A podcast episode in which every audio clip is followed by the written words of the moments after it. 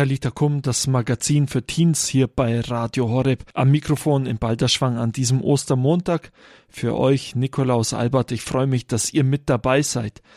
Ja, es ist Ostern, Christus ist auferstanden, Halleluja. Wir blicken jetzt aber noch einmal auf das zurück, was vor Ostern war, nämlich der Tod Jesu am Kreuz. Das ist der Moment, an dem wir feststellen konnten, wie viel sind wir wert. Jesus ist für uns am Kreuz gestorben und über dieses Thema, wie viel bist du eigentlich wert, hörst du jetzt Eliane Grever, unsere Redaktionspraktikantin in Balderschwang. Wie viel bist du eigentlich wert? Wusstest du, dass deine Eltern bis zu deinem 18. Lebensjahr rund 180.000 Euro für dich ausgeben? Oder dass es einem Unternehmen durchschnittlich 20.000 Euro wert ist, dich als Mitarbeiter finden zu können? Oder wusstest du, dass für eine künstliche Befruchtung Eltern heute rund 7.500 Euro auf den Tisch legen? Um täglich essen zu können, bezahlen wir im Jahresschnitt 5.764 Euro. Wenn du heiratest, ist dir das im Schnitt 5.000 Euro wert. Oder aber der Wert deiner Gesundheit, den berechnet deine Krankenkasse mit 4.181 Euro jährlich. Schönheitsoperationen haben im vergangenen Jahr statistisch 1.530 Euro gekostet. Mit dieser Summe hättest du voll im Durchschnitt gelegen. Pro Jahr ist uns neue Kleidung durchschnittlich 1260 Euro wert. Und wenn wir schon dabei sind, wusstest du, dass der mineralische Wert deines Körpers bei 10 Euro liegt? Jetzt stellt sich natürlich die Frage, hängt dein Wert wirklich von diesen Dingen ab? Kann er davon abhängen, wie viel man für dich ausgibt? Oder wie viel man bereit ist für dich auszugeben? Oder wie viel du leisten kannst?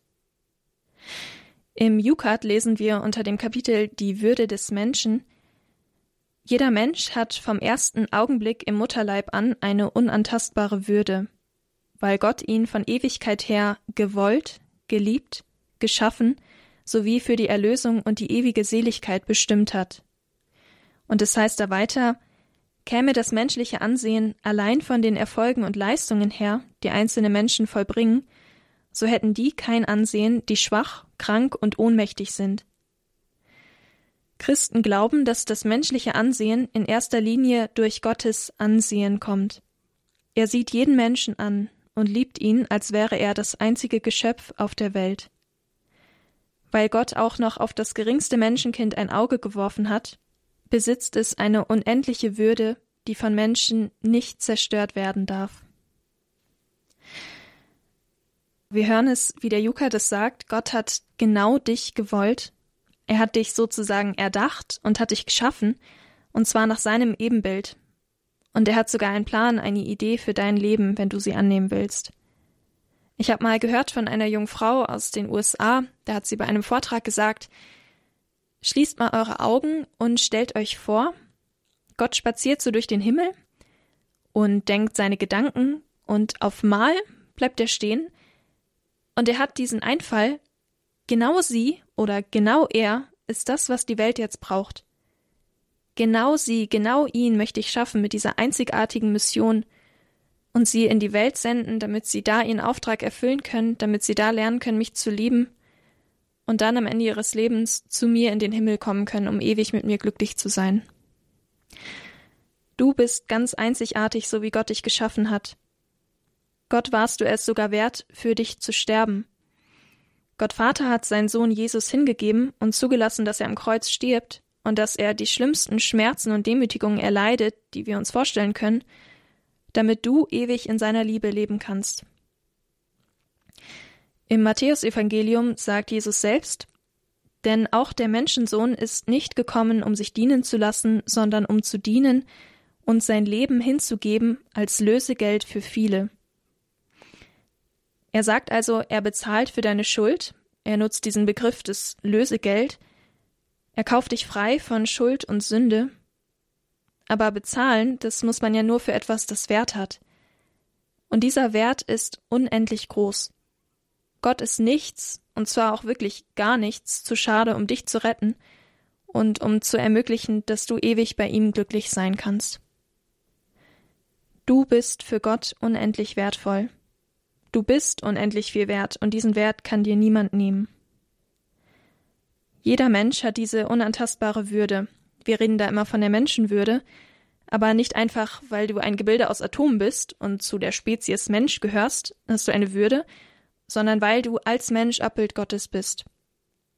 Und als Christen dürfen wir uns dieser Gewissheit ganz besonders bewusst sein.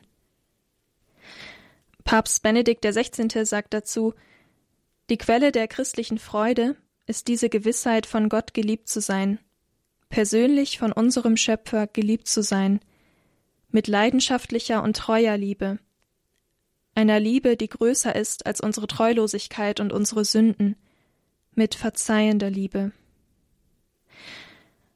Also ganz egal, wie viel deine Eltern für dich ausgeben, wie viel deine Krankenkasse von dir verlangt, ob du dich wertvoll fühlst oder nicht, ob du den Eindruck hast, dass du viel leistest oder nicht, für Gott bist du unendlich wertvoll.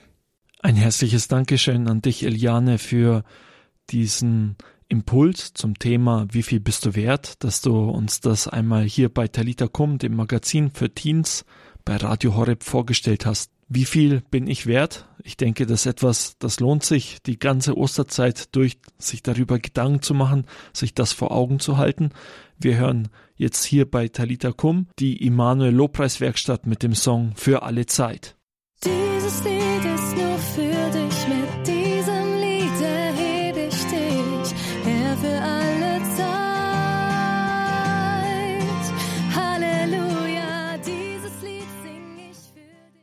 Talita Kum, das Magazin für Teens hier bei Radio Horeb. Heute am Ostermontag blicken wir auf ein Wort, das Jesus im Evangelium gesagt hat, als er Maria Magdalena begegnet ist, als der Auferstandene, da hat er zu ihr gesagt, fürchte dich nicht.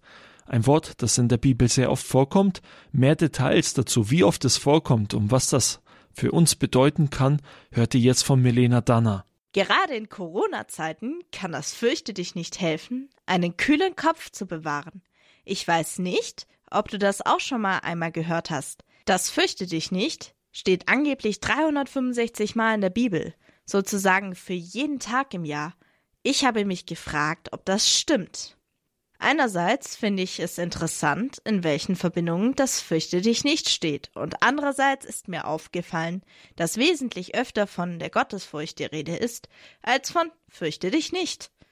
Ich habe mir dann die Frage gestellt, ob diese beiden Dinge wirklich zusammengehen, also zusammenpassen. Gottesfurcht und Fürchte dich nicht. Warum brauchen wir diesen Zuspruch Fürchte dich nicht überhaupt?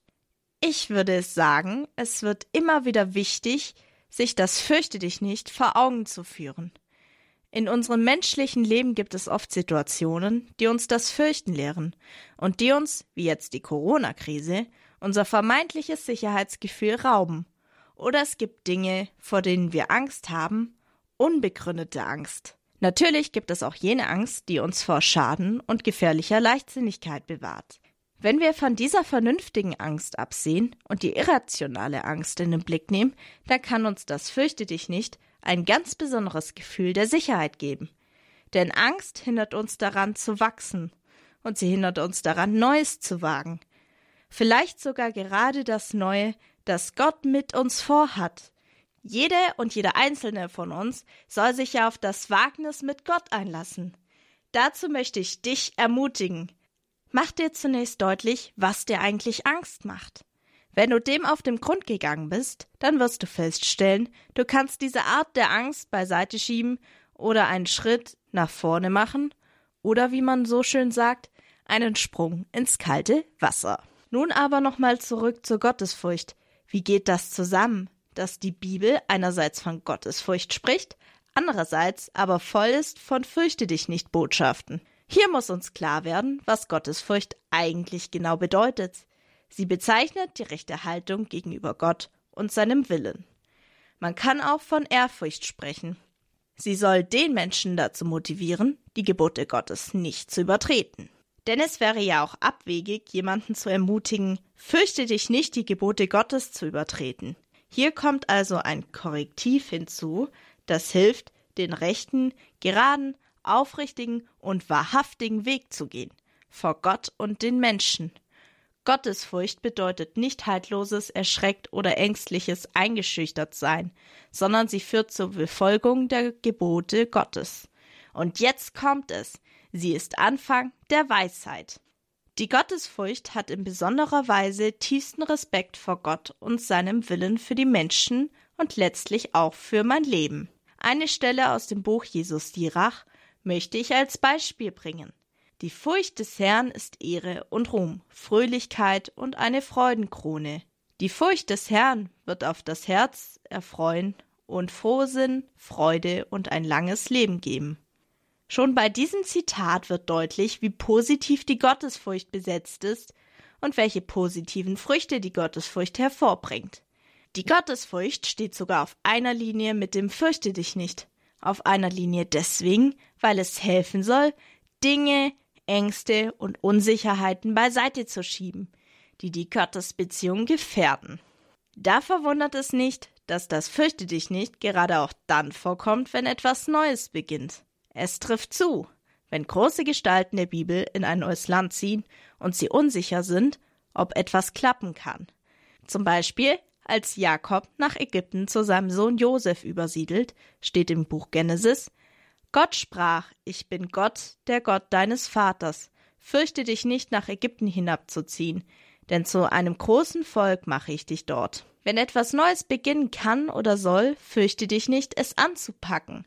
Selbst wenn etwas nicht gelingen sollte, was kann schon passieren? Natürlich muss auch realistisch überlegt werden, ob es möglich ist. Es müssen Argumente gesammelt und ausgetauscht werden. Das fürchte dich nicht, deckt natürlich nicht irgendwelche utopische Vorstellungen ab, aber hilft wieder einmal in etwas Neues zu springen. Jetzt ist noch die Frage offen, wie oft das fürchte dich nicht in der Bibel steht. Vielleicht noch vorab, ich habe mit einem Bibelprogramm das nachgeprüft. Nein, ich habe mir jetzt nicht eine Bibel genommen und äh, mit Hand alles mit einem Textmarker, die fürchte dich nicht, Stellen äh, markiert. Das würde Jahre dauern. Ich habe ein Bibelprogramm genommen und nachgezählt mit diesem Programm, wie oft das Wort fürchte dich nicht in der Bibel steht. Mein Ergebnis kam leider nicht auf 365 Mal, sondern auf mitkriege, das muss ich jetzt einmal loswerden, 60 Mal. Das liegt aber daran, weil das fürchte dich nicht häufig auch mit der Übersetzung zusammenhängt, weil es gibt manche Worte, die anders übersetzt werden. Natürlich kannst du diese Anzahl auch gerne selbst überprüfen und nachzählen, wie oft dir das fürchte dich nicht in der Bibel begegnet. Ich bin gespannt, was du rauskriegst. Es ist gut, wenn du dir das fürchte dich nicht als grundsätzliche Haltung aneignen kannst, besonders auch jetzt in der Corona-Zeit, wenn wir uns besonders nach Sicherheit sehen. Da bröckelt so manche materielle Sicherheit weg, die für uns Halt war. Wir können nicht immer alles verändern, wie wir wollen. Corona drückt uns einige Situationen auf, die wir so nicht gewählt haben. Auch in dieser Situation kann man sich das fürchte dich nicht sprechen und im Gebet sich zu eigen machen. Aber eines sei dir sicher. Gott ist immer an deiner Seite. Egal was kommt, egal welcher Schicksalsschlag dir ereilen sollte. Gott ist immer an deiner Seite. Gott ist immer an deiner Seite, also fürchte dich nicht. Herzlichen Dank dir, Melena, für die Gedanken, die du uns hier bei Talita Kum, dem Magazin für Teens bei Radio Horeb gegeben hast. Wir hören jetzt hier bei Talita Kum ein bisschen mehr Osterlobpreis. Hier ist die Immanuel Lobpreiswerkstatt mit dem Song Der König lebt.